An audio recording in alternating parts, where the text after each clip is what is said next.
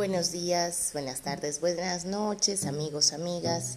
En este instante vamos a dar inicio al tercer encuentro que va muy de la mano y que en la vida real se, complementó entre los encuentros del segundo y tercer encuentro. Bueno, recordando para ubicarnos en el espacio y en el tiempo, estamos en el ciclo Malinque, el ciclo número uno del proyecto Desempolvando la Historia. Hoy nos compete adentrarnos en la parte de una pregunta. Después de todo este recorrido y de entender que África es un continente inmenso y que pudimos habernos acercado a cualquiera de sus lugares, la pregunta es, ¿por qué Guinea? ¿Por qué el oeste africano? ¿Por qué esa fascinación con las artes del oeste africano?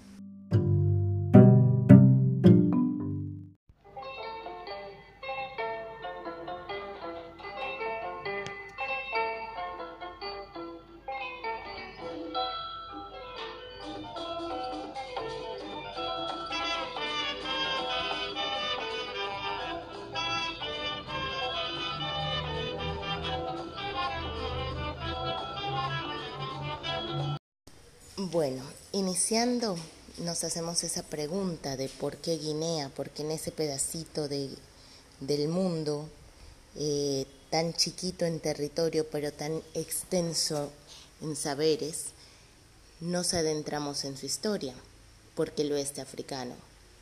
Todo parte, eh, más allá de las búsquedas personales y los incentivos de toda investigación, eh, cabe resaltar que el punto de hoy es producto de todos los puntos trazados anteriormente.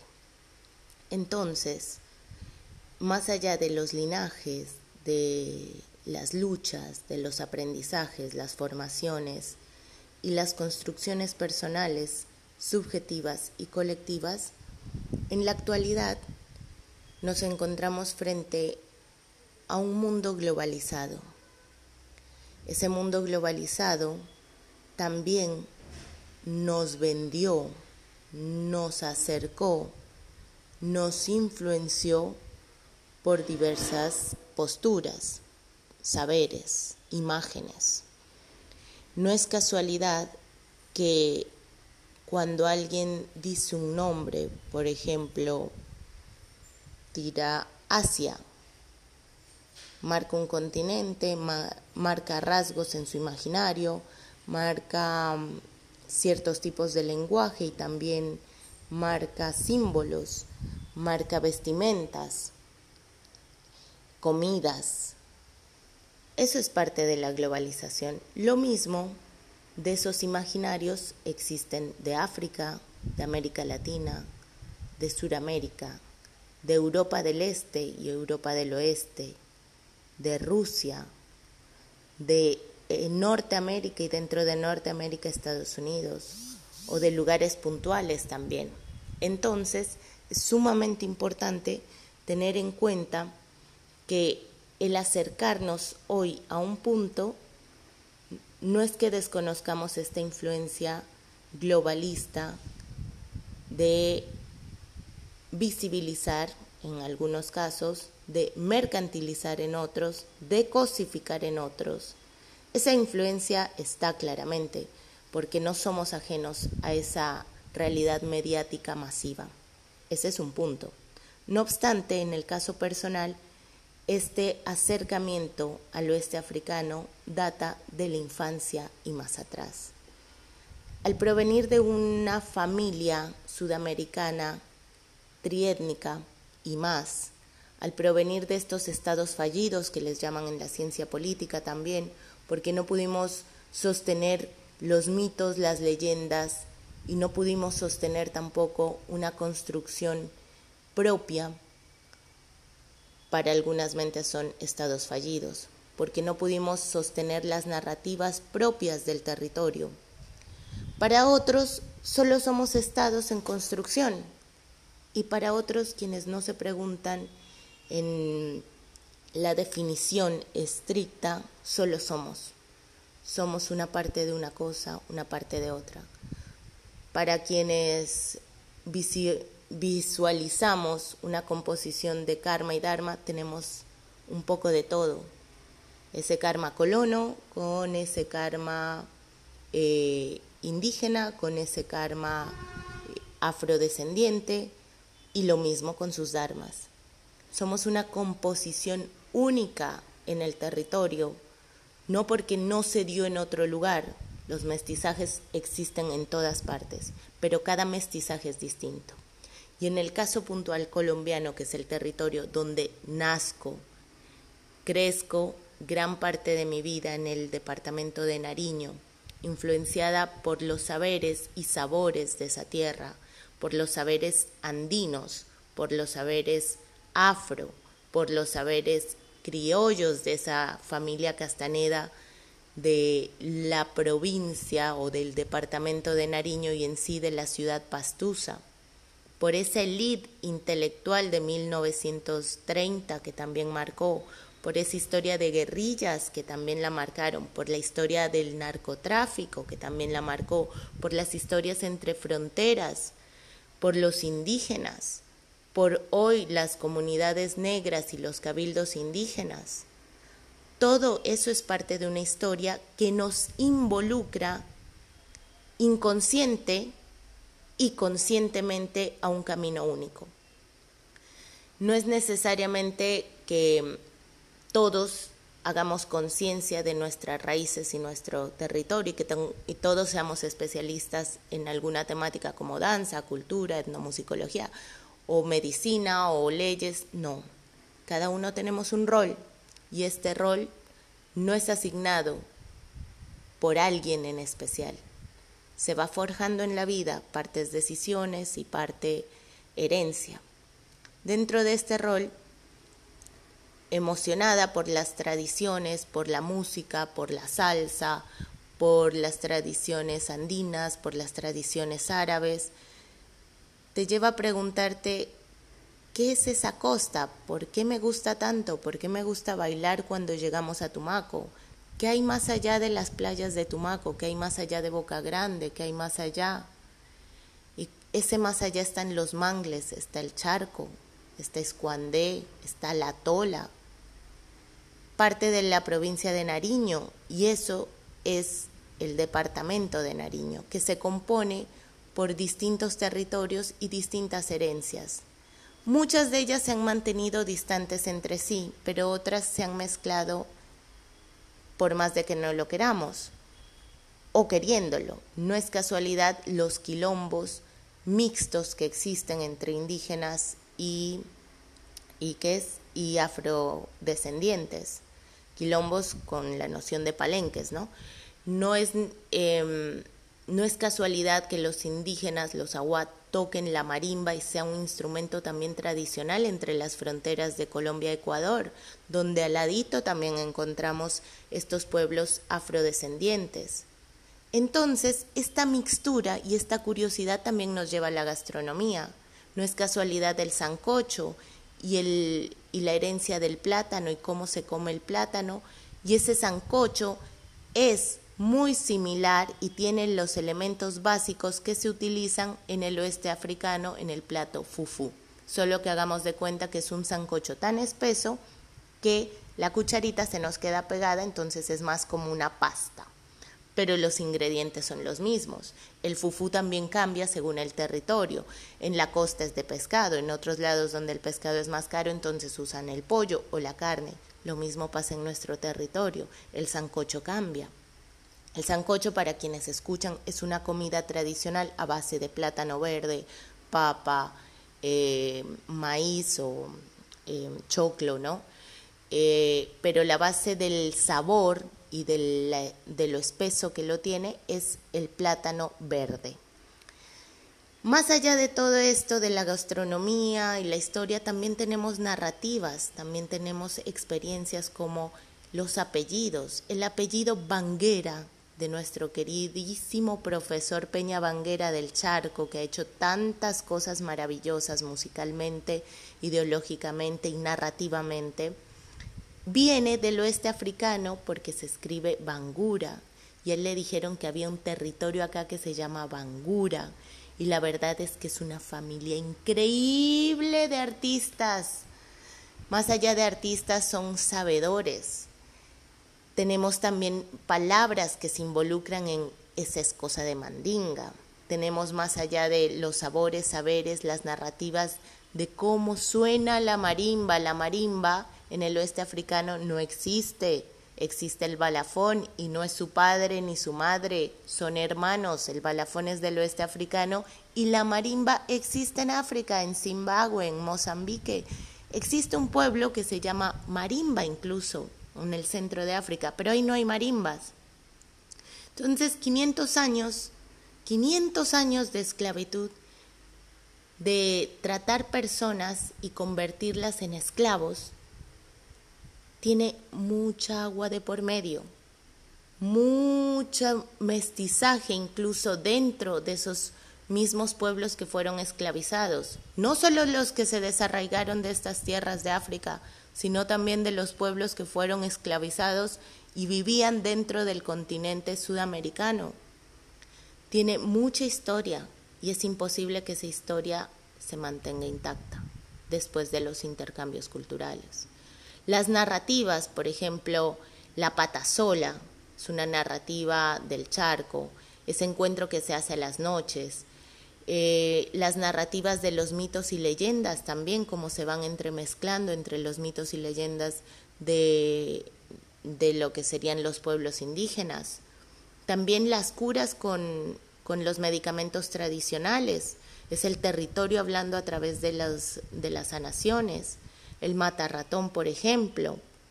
En el charco también tenemos las propiedades de la etnofarmacéutica, que serían como las propiedades químicas de cada elemento, ¿no? de cada alimento, pero también tenemos la forma y esa magia de preparación. Un sabedor, un curandero, un médico tradicional, un caramoco, los he mencionado en distintas formas de llamarlos dentro de las sociedades, no solo sabe los componentes químicos, ni sabe qué es la enfermedad que tienes a través de un diagnóstico, sino que sabe que es, que es su saber aprendido más allá de la universidad institucional a través de la experiencia dentro de su colectividad. Sabe que un pañito hace un efecto y no otro, y que una palabra tiene un efecto y no otro, y que un linaje tiene un efecto y no otro. Todos estos saberes existen, existen y se traducen en, en el cotidiano, en la forma de tratarnos. No es casualidad que las cercanías y los, los tratos que tenemos en el sur de Nariño son tan distintos a los del norte. No es casualidad que dentro del mismo Pacífico nariñense hay una diferencia entre el trato y la forma de romper el hielo, pero se rompe, hay, esa empatía y ese acercamiento, ese calor, que también se difiere, se difiere mucho al del oeste africano, o por lo menos de Guinea. Todos estos saberes que vamos desglosando, todos estos tradiciones cotidianas también son herencias, herencias de distintos pueblos. Y esa, ese espíritu de curiosidad es lo que nos lleva a buscar de dónde vengo, para dónde voy. No es que sea una genia, pero ese fue el incentivo de entender qué atraviesa por el cuerpo, qué es lo que la historia no cuenta, el cuerpo lo baila, lo abraza, lo toca, lo pinta. Las expresiones artísticas se hacen de expresiones culturales también, de las herencias de la historia, de la vida. Y por eso las artes fueron el camino que encausan esta curiosidad. Al principio no, no le apostábamos mucho al arte y creíamos en mi caso personal, que era solo un hobby o un complemento sustancial en mi vida, cuando llegamos a Argentina sigue siendo un componente sustancial. pero cuando me encuentro con mi maestra Manfila Cuyate, la vida se transformó. No porque ella me hizo artista, sino porque ella me hizo reconocer el valor del arte en todo este proceso que llevaba. En el estudiar ciencias políticas, historia y después encaminarme a estudiar danzas del oeste africano y posteriormente quiero hacer un, un profesorado en expresión corporal y acercarme a las técnicas corporales. Todos estos saberes se encausan gracias a ese encuentro.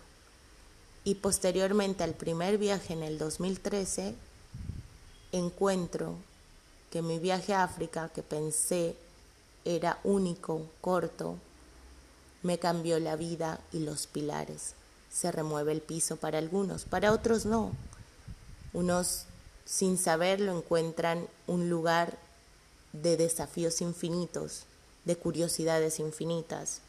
Otros dicen, no vine hasta aquí, pasé todas las que pasé hasta aquí porque no es un hobby, es una profesión.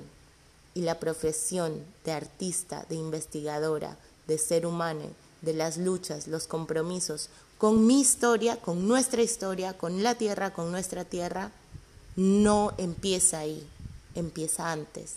Y no es única, es colectiva. Por eso, a través de estos 10 años y más de flujos, de intercambios, de encuentros, hoy tenemos Desempolvando la Historia. Encuentro 3. ¿Por qué Guinea?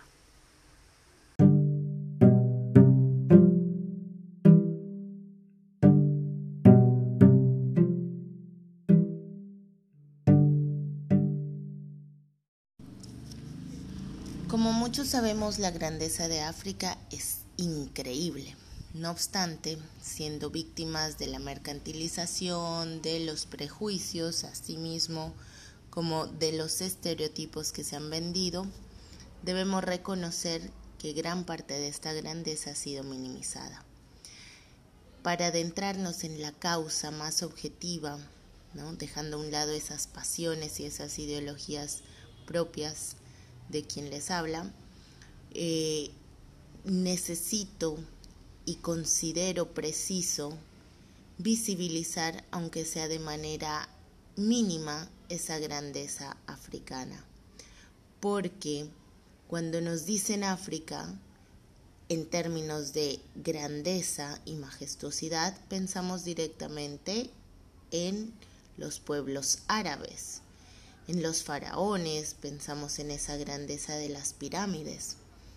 Sin embargo, eh, no podemos obviar esa grandeza de otros pueblos que la historia no desempolvó. Digamos que sería como una memoria selectiva de la humanidad y esta memoria selectiva mm, decidió no visibilizar la grandeza. Y hoy en este episodio vamos a visibilizar, aunque sea un poco, porque dentro de esa infinita grandeza nosotros elegimos una en particular, el oeste africano. No por ello desconocemos las grandezas del resto de África. Por ejemplo, la civilización africana, mm, de las más conocidas, aparte de, de los imperios del oeste africano que nos corresponden, encontramos también las herencias de los pueblos Wolof, los Sererés, los Yolas, ¿no? En el norte. Eh, no son muchas las personas que conocieron el reino de Wallo, de Cine, eh, esto sería más hacia el norte del oeste africano. Pero si nos adentramos más hacia el sur, hacia el sur de ese continente, de esa África austral que le llamamos en un principio, o esa parte sur del continente, también estamos pensando en ese rey de los Zules, ese grandioso Shaka, ¿no? ese nombre que ha perdurado por años y ha trascendido fronteras y sigue siendo sinónimos de grandeza. No es casualidad que de los apodos más cotidianos, incluso en el oeste africano, se encuentre Shaka.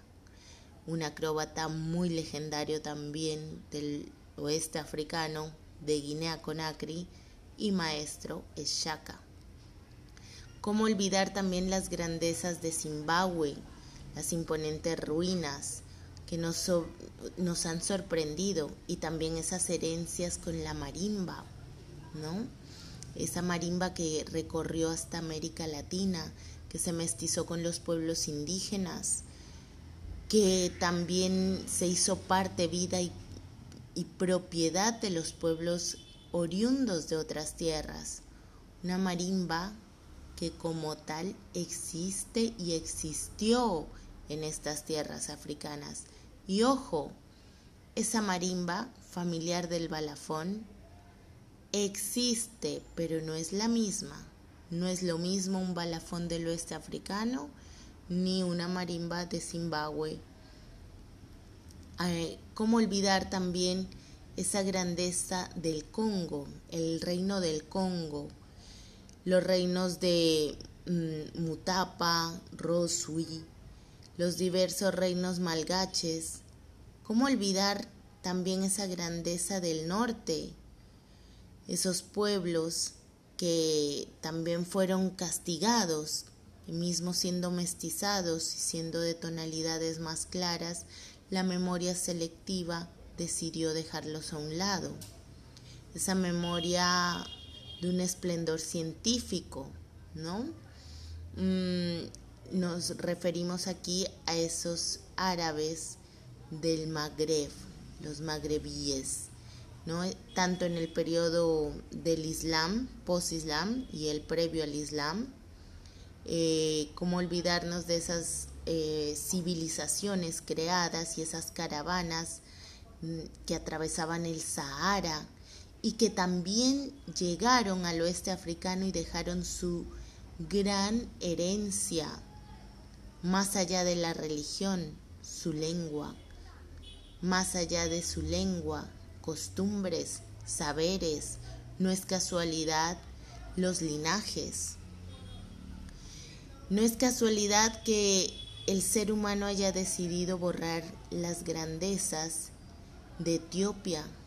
No es casualidad que el ser humano haya decidido borrar esa historia dolorosa también del Congo belga, ¿sí? Y de Leopoldo II, ese rey belga que decidió mutilar partes de los seres humanos. Decidió, al decidir extirpar una parte como castigo, sea una mano, un pie, un brazo, lo hizo de manera física, pero también quiso mutilar la dignidad humana como muchos otros portadores del cientificismo, el desarrollo, la grandeza. Esas banderas que apoyaron los procesos de esclavización, la venta de esclavos y retiraron de la humanidad que habitaban estas tierras africanas lo más importante, el alma, aquello que les hacía seres humanos. Entonces, minimizados a ser bestias o a ser una especie de subhumanos, podían y debían ser realmente esclavizados. No obstante, esto también fue, como decirlo?, manipulado, tanto y en cuanto a la caída de la mano de obra, también se decidió volverles la dignidad, pero a medias. ¿Cómo, ¿A qué me refiero con una dignidad a medias? Que se les regresa a estos seres la humanidad. Entonces, al ser humanos y tener alma, ya podían ser bendecidos por la gracia divina del cristianismo y se les podía convertir a las religiones. Por ende, cuidar esa población que se estaba deteriorando y era la mano de obra de ese comercio triangular para unos, de ese comercio que enriqueció a otros, de ese comercio de vidas que defenestró lugares, extirpó, transformó y con sus consecuencias generó nuevas realidades.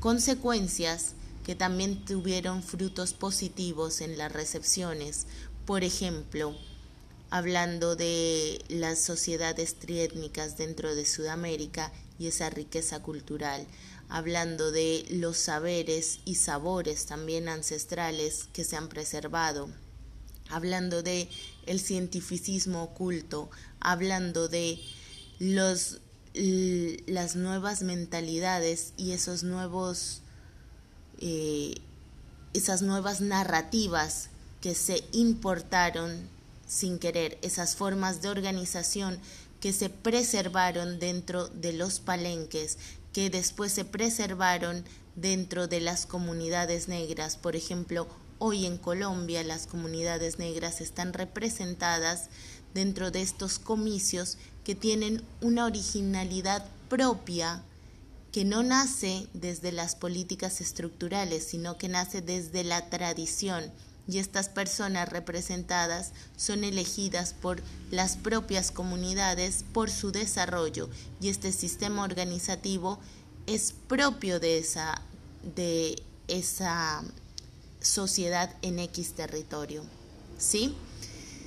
Hay muchas herencias más allá de esos estereotipos en torno a la música, a la danza, a la cultura, al, eh, al fútbol. Porque África no es solo tambor y fútbol. No, no, no, no. África tiene una grandeza invisibilizada enorme, una gran cantidad de intelectuales y literarios dentro de todo África, ¿sí? que pelearon como historiadores, que pelearon como científicos, que pelearon como filósofos, que quisieron reavivar esta grandeza. Y hoy por hoy, en medio de todo este continente que apaña la memoria selectiva, nosotros elegimos el oeste africano y en particular Guinea. En el siguiente segmento vamos a hablar por qué en medio de tanta grandeza Guinea es el epicentro de nuestra historia.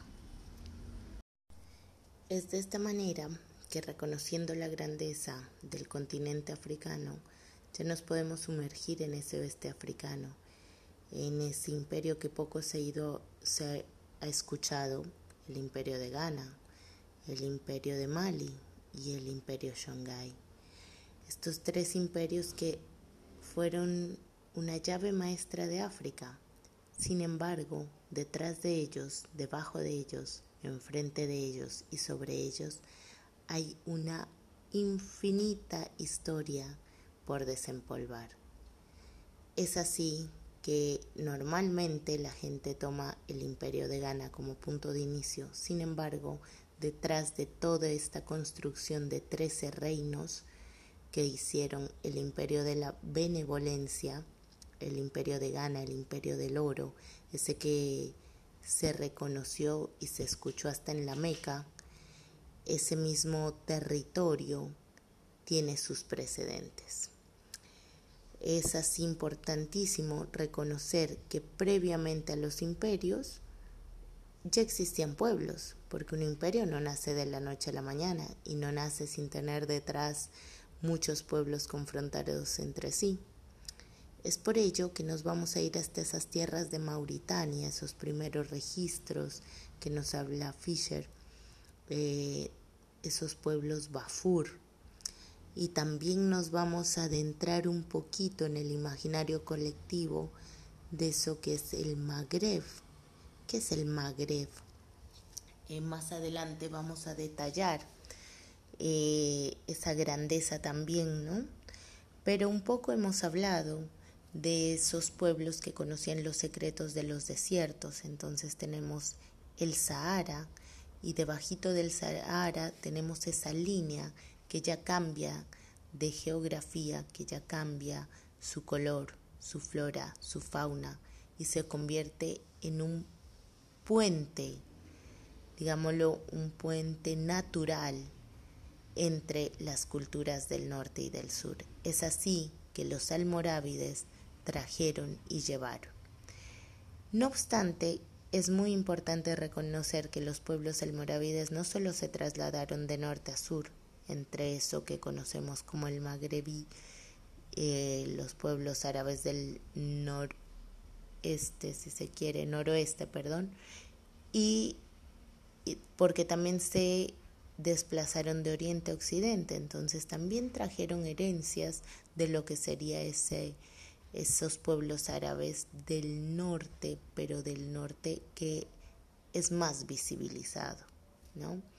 Entonces, em, teniendo en cuenta estos pueblos y estas diásporas, estos pueblos que eran nómades, hay que reconocer que habían facciones entre sí, no todos los almorávides eran hermanos y amigos entre sí, eran comerciantes y se disputaban también rutas comerciales y entre el comercio y entre esos mares de arena encontramos también los piratas, esos piratas que también tenían sus maneras de extraer su beneficio, ¿no? Entre los que pasaban. Y bueno, también tenemos a los Taorei. Los Tarek eh, son también estos conocedores que hasta el día de hoy siguen llegando a Guinea con sus atuendos, con sus fular, con sus atuendos anchos, amplios, con sus vestimentas y un poco, mm, digámoslo, desgastadas, pero al mismo tiempo, cuando abren un paquetito de tela, hay una infinidad de secretos. Quieran llamarse secretos mágicos, quieran llamarse brujerías, quieran llamarse fetichismos, como se quieran llamar, pero son saberes que han sido heredados y transmitidos entre el norte y el sur. Volviendo a este siglo III que me retomo, encontramos los primeros asentamientos, por lo menos en el registro occidental que hemos estado consultando. Eh, estos pueblos Bafur que estaban en Mauritania también generaron desplazamientos y estos desplazamientos llegaron hasta lo que es el epicentro de la historia del oeste africano, entiendas esa parte donde hoy está Timbuktu, donde hoy es Mali, ahí donde se generó el gran conflicto de las caravanas y después daríamos eh, espacio para la gran batalla de Quirina ya en el siglo XI, eso mucho más adelante. Estos pueblos, los Bafur, tienen también sus precedentes y tienen también sus pueblos aliados, ¿no? Entendamos que entre esta ida y vuelta también estuvieron los aracoles, ¿no? Que serían esos fundadores de esos pueblos. Eh, tenemos estos, el imperio soniqué, ¿no? Y es muy importante reconocer esa trayectoria y los oriundos y más nombrados los bámbara. Es así que dentro de los bámbara reconocemos la herencia más próxima que serían los mandinga, los maninqué, los maninca. Los bámbara también fueron una familia étnica y esa familia étnica se desplazó por todo el oeste africano. Por eso encontramos toda su descendencia dentro de Mali, Burkina, Senegal, Gambia, Ghana, etc.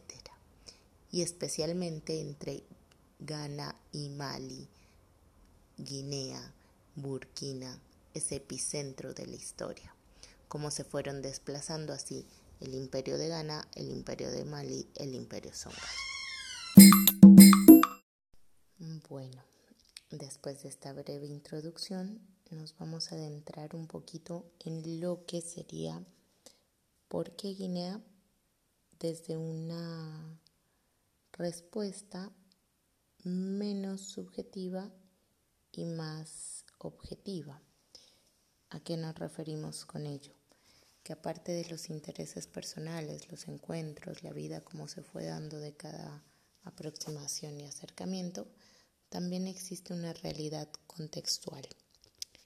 Es así que es importante reconocer la historia de Guinea y cómo ésta se magnificó en el oeste africano y cómo ésta sale del continente africano y se visibiliza a nivel mundial, porque no somos tres gatos locos que venimos a estudiar, somos personas de Rusia, de Japón, de Francia, de Singapur, de Australia, de China, de México, Argentina, Chile, Colombia, Estados Unidos, Canadá, Nueva Zelanda, Noruega, Finlandia, Polonia.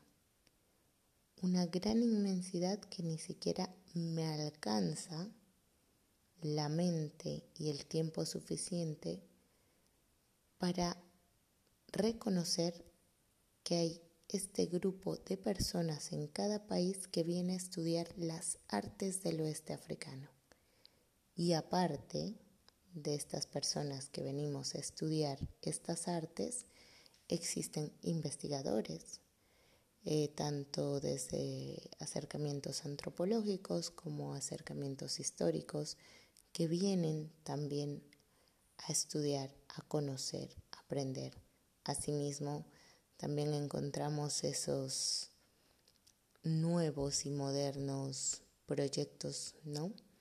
de desarrollo que llegan también, que lo tomamos con pinzas y como amerita, esos planes que llegan con gentes y aplican programas de ideas extranjeras en contextos distintos. Pero son gentes, gente que viene a este país, muchos sin quererlo, otros buscándolo. Y asimismo encontramos gente de la India con los negocios sobre las telas, encontramos árabes libaneses que tienen una vida acá y generaciones ya configuradas. Lo que quiero decir es que Guinea, siendo un territorio tan chico, podemos imaginarnos un Ecuador, Ecuador es más grande, de hecho, más un Uruguay, chiquitito, pero con una riqueza infinita, no solo por la multiculturalidad, sino por las regiones que le competen, por las riquezas de sus tierras, la riqueza de sus saberes, la riqueza de su historia, y porque hubo una estructura en el oeste africano que magnificó las herencias, preservó los saberes, resguardó las bibliotecas humanas, resguardó la vida tradicional y un contexto histórico que hoy por hoy también permitió estos, eh, estos avances y estas realidades. Entonces no es casualidad que la gente elija Guinea, incluso sabiendo que es un país que no tiene el mismo desarrollo y alcance como Senegal, como Ghana. Sin embargo, tiene una riqueza cultural y una magia que esconde que al haber estado cerrada tanto tiempo también genera como incertidumbre, inquietud. Y por eso muchos, muchos artistas y muchas artistas vinieron a Guinea apenas abrieron las puertas y poco a poco hasta hoy se ha ido incrementando la cantidad de personas que vienen a estudiar las artes del oeste africano. Asimismo vienen compañías de managers a buscar circenses, a buscar artistas polivalentes, cantantes, percusionistas, poetas, entre muchos otros talentos desbordantes de la Guinea. Entonces Guinea no es un país chico de territorio, es un país inmenso de territorios invisibles que no tienen tiempo, espacio y que trascienden las generaciones, así como los pueblos y los saberes. porque Guinea es el nombre de un estado, sí, pero ese estado involucra una historia, una historia del oeste africano, una historia de revolución también, de resiliencia, de reparaciones, de construcciones. Y hoy por hoy, eso es Guinea. Ese atractivo tiene Guinea.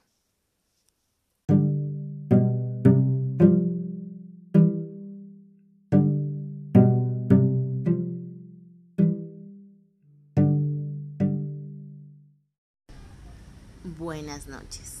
Continuando con este hermoso relato, eh, nos vamos a adentrar ya en la pregunta de por qué Guinea, pero la respuesta la vamos a orientar desde una perspectiva más objetiva. Vamos a dejar las subjetividades a un lado, las, intentaremos dejar las pasiones y las ideas personales para visibilizar esa grandeza que atrapa a tantos, a varios, a algunos, a pocos. Bueno, eh, como hemos venido escuchando, la historia de Guinea y del oeste africano no pasa desapercibida en la historia de África y tampoco en la historia mundial, siendo una de las colonias que se paró firmemente ante, ante la decisión de independencia total eh, frente a la colonia francesa. Es así que Ahmed Sékou Touré, el presidente de la independencia, visibilizó ese poder guineano, digámoslo, en la época más actual. No obstante, si vamos a la vida cotidiana y uno se pregunta, pero nadie sabe quién es Guinea. La realidad es que no muchas personas conocen países de África y el imaginario que se ha vendido al mundo entero sobre África está llena de prejuicios y de idealismos. Eh, entre estos prejuicios también tenemos sentimientos mercantilizados que han generado una seguidilla de pensamientos y de lejanías tanto mentales como geográficas. ¿A qué me refiero con esto? Que es muy evidente y es muy frecuente que siempre exista algún amigo, conocido o familiar que su primera pregunta se en torno a ¿hay ciudades? Pero allá no se mueren de hambre o el primer sentimiento es, ay, pobrecito. O quienes están un poco más adentrados en el tema van a hablar primeramente de fútbol, de danza, de música y los estereotipos sexuales siguen vigentes. Sin ir más allá, también es importante reconocer que este estereotipo se vendió hacia afuera y también se vendió hacia adentro de, de África. Entonces, hay una palabra como africanía, somos hermanos africanos, pero también hay un desconocimiento y también hay un mensaje constante que dice eh, nous les africains, la vie c'est difficile pour nous, c'est le plus difficile de le monde entier. Entonces es como que muchas personas también reproduciendo el mismo, digamos, ese mismo discurso vendido por las estructuras, dice, ay, nosotros los africanos, la vida es dura para un africano, la más dura en el mundo.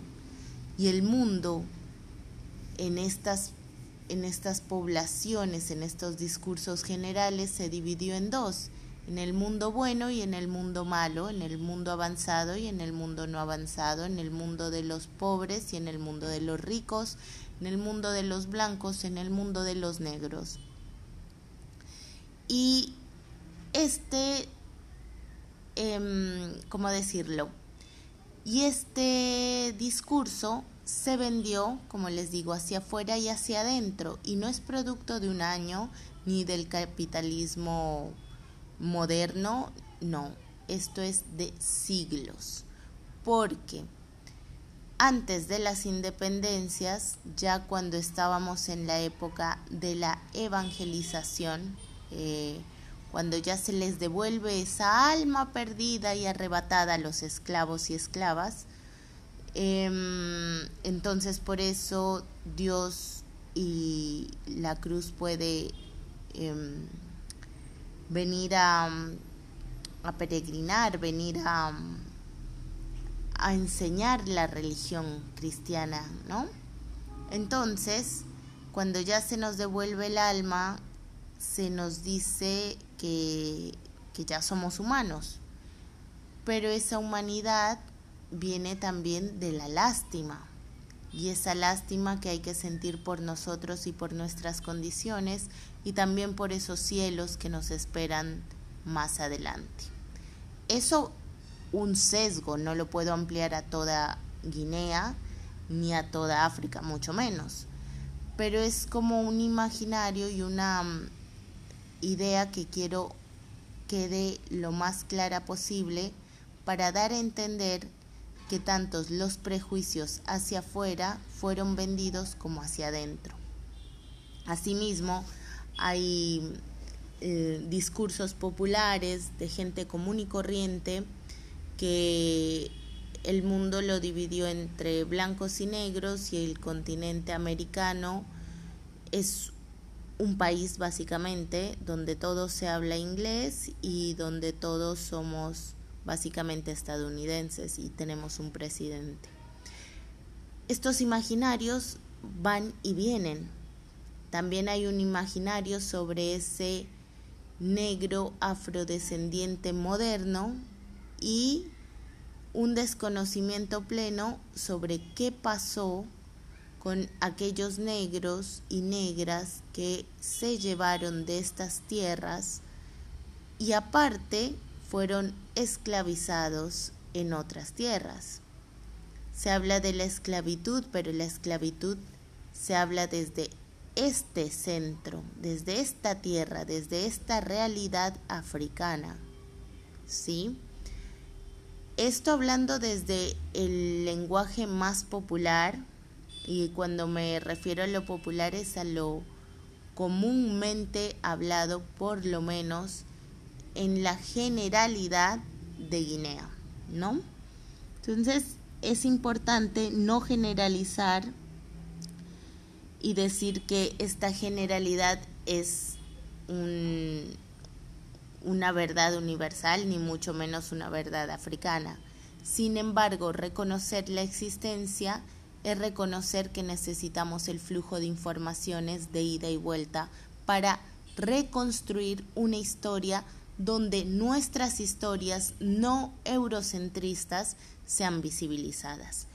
Por ello, este segmento se dedica a hablar directamente de por qué elegimos Guinea y no otro país, desde sus más, digamos, más objetivas em, realidades.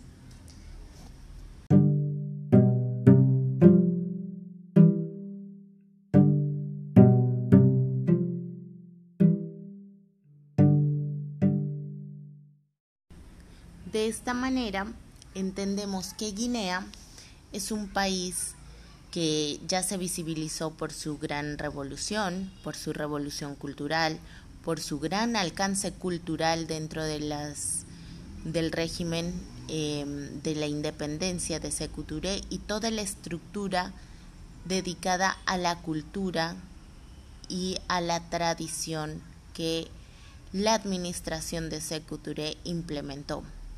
Asimismo, fue reconocido por su alto alcance militar, por sus relaciones en la Guerra Fría con Cuba, eh, por sus acercamientos a Rusia y por estas influencias que también dejaron nexos muy fuertes. Asimismo, Guinea fue reconocida como ese país que no solo le retiró al mundo eh, el derecho a la esclavización que se tenía, sino que le incorporó a la agenda mundial la necesidad de redignificar las culturas y los pueblos que fueron esclavizados, colonizados, explotados. Es así que no solo se Touré, sino una serie de personajes en el oeste africano fueron indispensables para esta visibilización. Estos sujetos modernos reavivaron figuras anteriores. Vamos a hablar, por ejemplo, de la figura que venimos nombrando anteriormente, Sundata Keita, y esos valores que nos retoma ese mito legendario fundacional. Vamos a hablar también del gran resistente Samori Touré.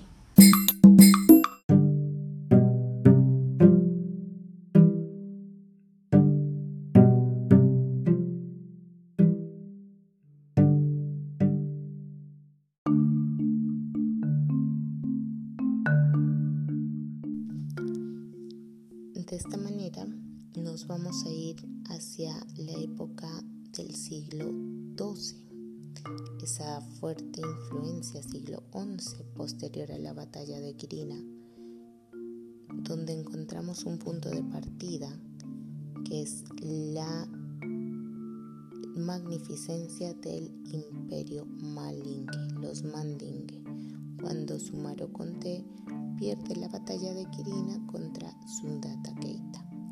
Después de Sundata Keita, este nace, resurge, reaviva el imperio de Mali y con él una historia de un mito fundacional que engrandece el honor, la vida, el honor del griot. Y en este mito fundacional encontramos varios elementos que los hemos nombrado el respeto a la tierra, a la madre, el courage, el honor, el saber del criot, el canto, los apellidos, la importancia del matrimonio y del secreto. Y vamos a desglosar un poquito a nivel general estos elementos. Previamente haremos un resumen muy leve sobre la historia de Sundata Keita, este mito fundacional, y partimos de una postura de saber que la historia oral determina distintas maneras de la historia. Sin embargo, lo que le subyace no es el dato concreto, sino la enseñanza lo que diríamos más o menos una moraleja, puede ser. Eh, es así que Sundata Keita termina siendo no solo una figura dentro del el oeste africano, dentro del imperio de Mali, sino una figura africana que de hecho trasciende fronteras y se hace una figura mundial. Entonces, a continuación, daremos inicio al mito de Sundata Keita.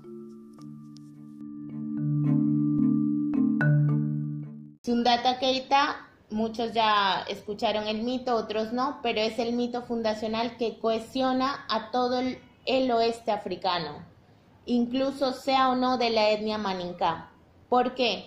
Porque este, este imperio lo que hizo fue recuperar los pueblos que habían sido tomados por los árabes, porque las invasiones árabes llegaron en el séptimo siglo, la recuperaron, a unos los sometieron, a otros les dijeron, bueno, si no quieren vivir bajo nuestra ley, se van, como los aracoles, y también otros eh, perfectamente hicieron negocios con ellos. Entonces, el imperio de Sundata Keita dejó más que solo la constitución, del imperio. Dejó algo más que todo como una, como una, sí, sería como un sistema donde les permite a cada etnia preservar su cultura, su religión. Eh, dejó una confederación de pueblos que los pueblos podían mantener sus administraciones, sus organizaciones y eh, aparte sus economías. Lo que tenían que responder era también claramente con las economías y los, digamos, los pagos que se tenían que dar y con las actividades. Eh, el tema de Sundata Keita es que, mm, aparte de, de ser el mito fundacional, lo que yo les hablaba, no es solo la parte guerrera sino que también establece una parte mítica y una parte religiosa.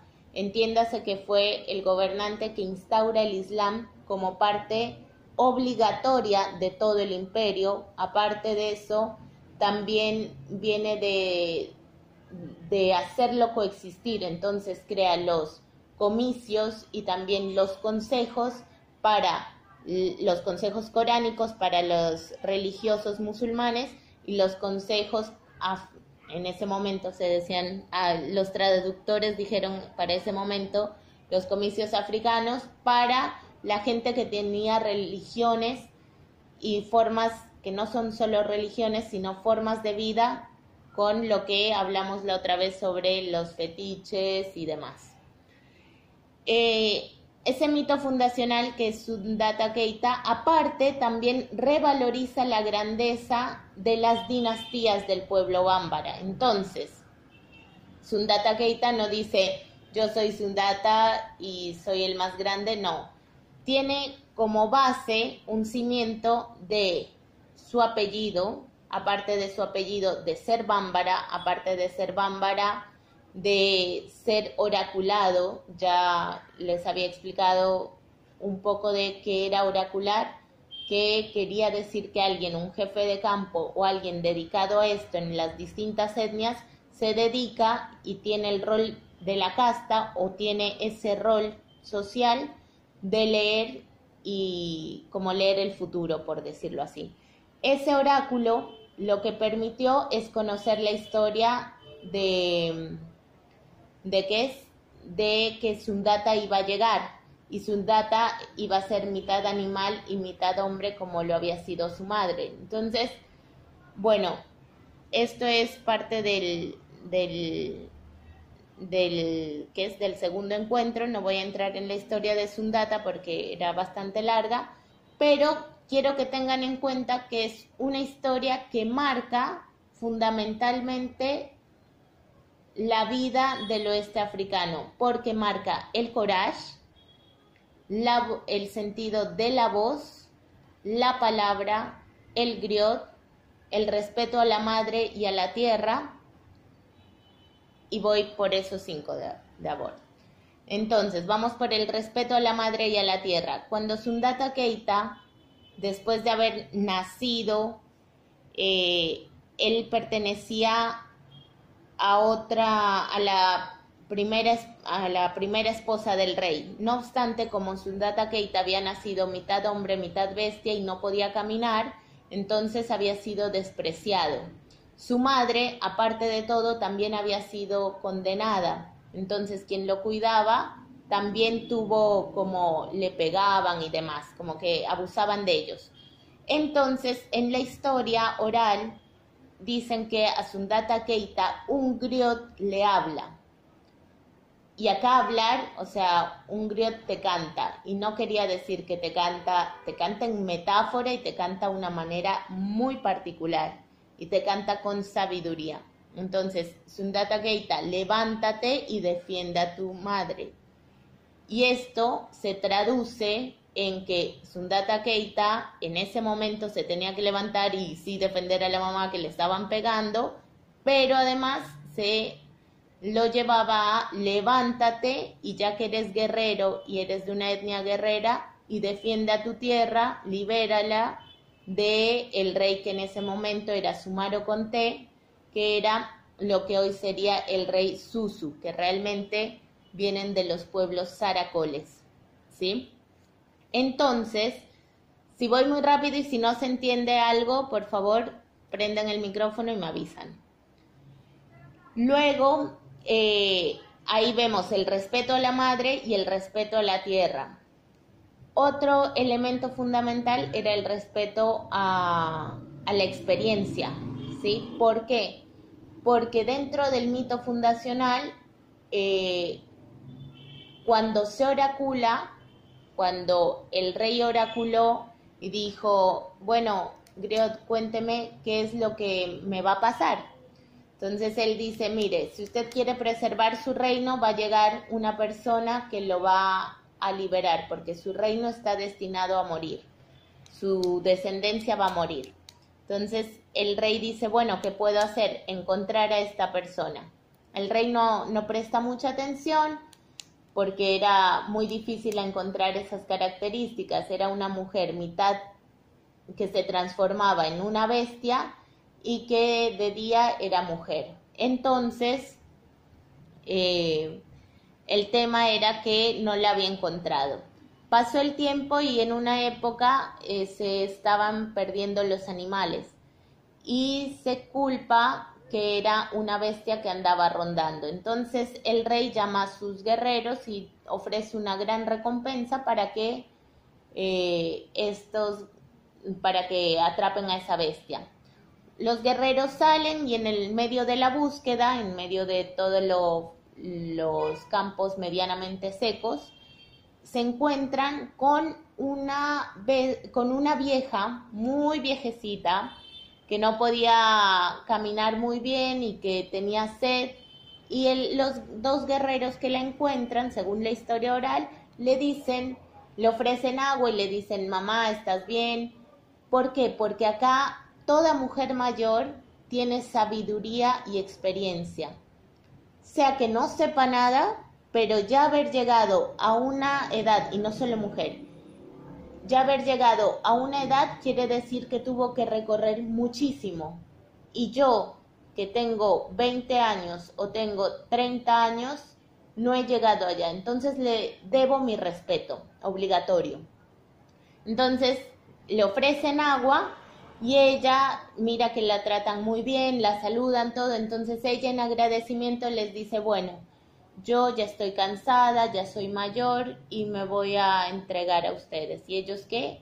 No, ustedes están buscando a la bestia, ¿cierto? Yo sé lo que pasa. Entonces les ella les cuenta, les dice, usted, yo me voy a entregar porque yo soy la bestia, pero ustedes lo que tienen que hacer es hacer que el rey engendre un hijo conmigo porque en el oráculo, y el rey lo va a saber, soy yo la persona que tiene que darle un hijo a, al rey para que se mantenga el reino y para que sea liberado del imperio soso.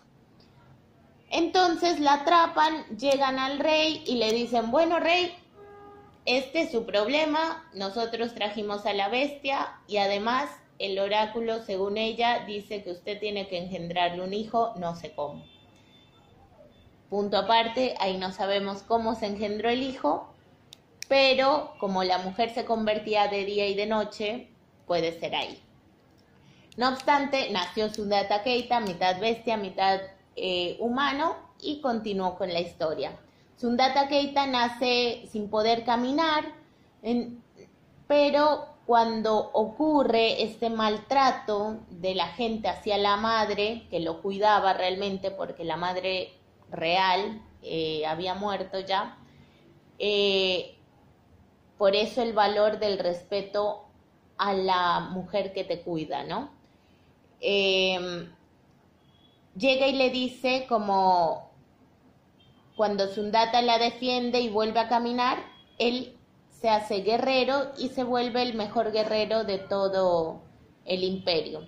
Se va, vive afuera y cuando el imperio está amenazado por los Susu, ¿qué hace? Toma el mando. Y cuando toma el mando, ¿qué hace? Vence a Sumaro Conté, que es el rey Susu. Es de esta manera que Sundata Keita se vuelve no solo una figura legendaria, sino también una figura emblemática, un ejemplo, un héroe para no solo para el oeste africano y para los pueblos que pertenecen a él, o solo para la etnia a la cual liberó, sino también para el oeste entero y para incluso para el mundo africano, si se quiere, y el mundo en general. ¿Por qué? Porque dentro de esta narrativa encontramos los elementos más importantes a tener en cuenta y algunos de ellos, no todos, son los siguientes. En este mito y esta leyenda encontramos el valor del coraje, el coraje para levantarse, para levantarse y defender, para levantarse y seguir adelante, para levantarse cuando no se puede caminar, porque este hombre que nació rengo, que nació cojo, este hombre que era que nadie le apostaba, que nadie le tenía miedo porque ese hijo oraculado eh, al nacer había sido mitad bestia, mitad humano, que no podía caminar, con colmillos. Era un varón que realmente si era el era quien iba a liberar al pueblo, era quien iba a liderar al pueblo, en su infancia no parecía tal. Sin embargo, el coraje de este hombre, el coraje, le permitió levantarse y defender a su madre de los golpes y de los abusos que recibía. Le permitió levantarse y volver y liderar a todo un pueblo para liberarlo de todo de todo ese esa invasión que se recibía por parte del pueblo Susu y de Sumaro Conte. Y aparte, eh, ampliando un poco más, siguiendo más allá, el coraje para liberar a un segundo elemento que nos retoma este, este mito, la madre. Madre como madre tierra, madre como madre que te cuida, madre como madre que te procrea. Porque acá lo más importante dentro de esta sociedad sigue siendo el rol de la madre. No una única madre, sino una madre colectiva, ¿no? Una madre eh, que a veces nos encargan, una madre también es la hermana de la madre, las hermanas de la madre, las tantis, ¿no? Ellas también son madres, las tías, eh, que se pasa por el linaje de la madre. Eh, el tercer rol muy importante es la voz del consejo y la sabiduría la voz del griot, que en la leyenda es un griot que le canta a, su, a Sundata Keita en el oído, que tenga fuerza, que se levante, que defienda a su patria, que defienda a su madre. Ese canto es un canto griot, como, hagamos de cuenta, como la voz de un espíritu, ¿sí? De ese espíritu griot que le da coraje, que le indica el camino, que le muestra el sendero para cumplir con ese, esa meta oraculada. Entonces tenemos el rol de la madre, eh, la importancia de la tierra, del territorio, el valor del coraje y el griot, tres elementos sumamente importantes. Asimismo, viéndolo desde una perspectiva más antropológica, toda esta historia oral y estos mitos eh, que hemos construido uno solo entre tantas versiones escuchadas eh, en este territorio de Occidente y también por historiadores eh, más allá de África y dentro de África, podemos ver como la conversión, ese animismo, es parte y no es una parte ajena. ¿Por qué? Porque en este territorio la conversión es un elemento sustancial. Un ejemplo de ello es cuando vemos las novelas eh, en, la, en la televisión guineana, ¿sí? Podemos ver la conversión a serpientes, la capacidad de conversión a escorpiones y ese vínculo que se tiene con los animales. Porque eh, la cosmogonía, la cosmovisión contemplan a un universo donde el medio ambiente, más allá de una mirada ecologista y romántica, es considerado, ¿sí? Es así que se considera de importancia a los animales tótem, esos animales que son figuras guías y familiares dentro de nuestra familia. Por ejemplo, si mi familia eh, tiene un animal tótem como la pantera, en sí serían los felinos, yo le debo respeto porque es mi animal protector y mi animal guía. Yo no lo puedo comer porque quizás es uno de mis ancestros. Yo no lo puedo matar porque quizás es alguno de mi familia que se ha convertido temporalmente y después vuelve a su figura humana. Es muy importante tener en cuenta todos estos elementos Aparte, más adelante, cuando desenglosemos más la parte del mito fundacional de Sundata Keita, vamos a ver más elementos, ¿sí? Eh, asimismo, hay que entender que esta partecita del mito está contada desde la parte malinque. También hay un mito contado desde la parte susu, donde las figuras entre la relatividad de lo bueno y lo malo cambia y también nos permite determinar, más que determinar, identificar otros elementos que enriquecen este acercamiento al oeste africano y reconocer por qué el oeste africano es tan importante y por qué Guinea es tan importante, porque Guinea es parte de ese territorio, pero es parte sustancial, porque esta batalla de Quirina se dio entre lo que hoy sería el pueblo de Mali, muy cerquita y pegado a Guinea. Este territorio es un territorio malinqué, que se reconoce como tal, porque su etnia está extendida en todo ello vale la pena resaltar hoy, en el 2020, no tenemos un imperio malinque.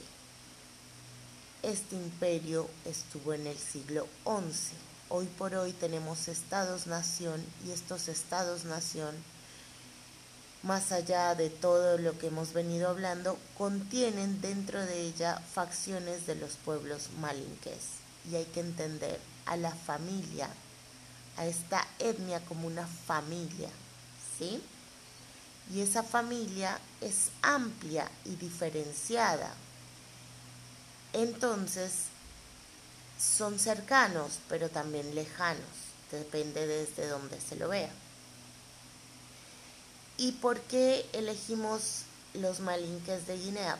Porque también se han visibilizado y por todas las razones que hemos dado anteriormente. Y también porque la expresión artística ha sido también una forma de expresión de las tradiciones y la cultura. Sus expresiones artísticas, sea canto, danza, percusión, poesía, siguen contando este mito fundacional tanto de la manera tradicional, como son los ballets africanos o como son los cantos, como de maneras modernas, por eso encontramos distintos recursos audiovisuales, tanto para niños como para grandes, sobre estos mitos legendarios. Siguen marcando una tendencia dentro de estos elementos que hemos tratado. Por lo mismo, es importante reconocer, y así vamos cerrando este tercer encuentro, que la causa de que sea Guinea no es casualidad. Es un conjunto de elementos que nos hacen elegir a este país. Y con esto damos entrada al siguiente encuentro, que es la región Malinque dentro de Guinea. La región Malinque, para darnos un, un abstracto, es una región que la estamos denominando con el nombre de una etnia. No obstante, pido que para el siguiente encuentro observemos el mapa adjunto donde están las cuatro regiones de Guinea, las cuales hemos hablado. Y hay una que se llama la Jut Guinea, que es la Guinea Alta. Esa Guinea Alta es reconocida como la Guinea Malinque, que tiene distintas formas de acercarnos, como lo hemos hablado. Nos podemos acercar a través del lenguaje, las raíces lingüísticas, como lo hizo el lingüista, como Kevin Conté nos contaba, ¿no? Y también desde las regiones, subregiones que son divisiones administrativas, que son legales, y también una forma que nos ayuda a los extranjeros a entender esta, esta región de la Hot Guinea, que es una creación propia solo para entenderlo en tres partes. La primera, que es la región de Sankarán, ¿no?